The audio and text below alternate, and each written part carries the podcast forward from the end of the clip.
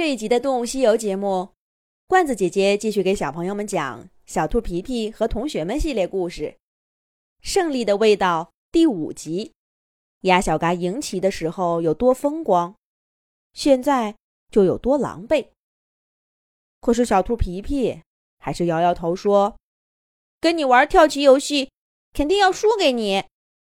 到时候你又要到处宣扬，这是胜利的味道。”这是胜利的气息，别提多气人了！不玩不玩，我跟大家一样不玩。皮皮说着，加快脚步就往前跑。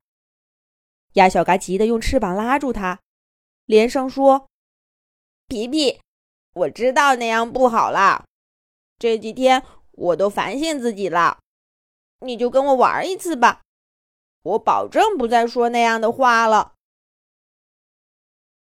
鸭小嘎说的很诚恳，看得出几天不玩跳棋，他早就心痒痒了。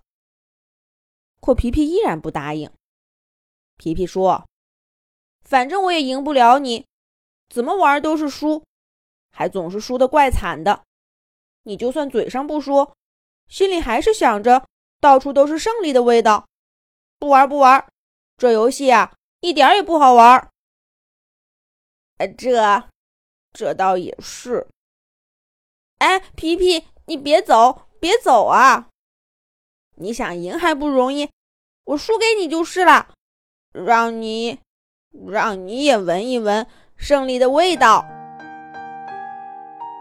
为了让皮皮改变主意，鸭小嘎虽然不情愿，还是继续做出了让步。可谁知道，皮皮还是不答应。你故意输给我，实际赢的不还是你？这哪里是什么胜利的味道？这分明是讽刺的味道，逗我玩的味道，自欺欺人的味道。这些味道通通不好闻。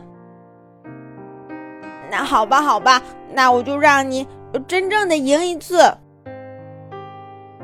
鸭小嘎半飞半跳来到皮皮面前，好像下了很大决心似的。打开了书包，从最里面的夹层里拿出了一张印卡片的小册子。小册子上面花花绿绿的，画着棋盘、棋子，还写着些文字。这是什么？小兔皮皮好奇地问道。“这是棋谱。”鸭小嘎撇着嘴说道。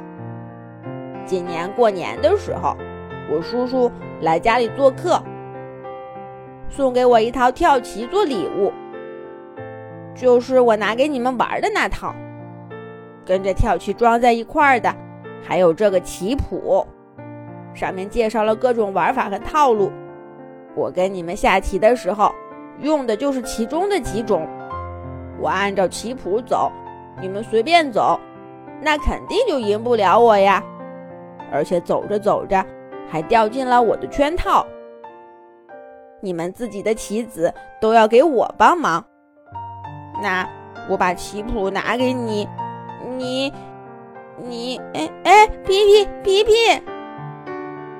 这回呀，没等鸭小嘎把话说完，小兔皮皮早拿着棋谱跑了。不一会儿，他又折返回来，跟鸭小嘎要走了跳棋。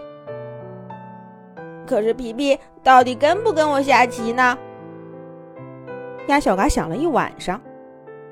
第二天一早，他刚推开教室的门，就看见伙伴们聚在一起，热热闹闹的嚷嚷着什么。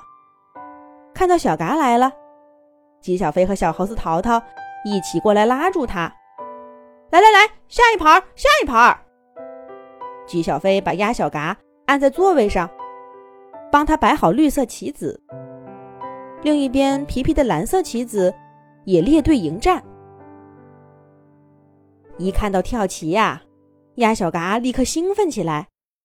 他脑子里迅速的想好了一个棋谱，蹭蹭蹭走了几步，可对面的皮皮却完全不按套路来，依然随便走。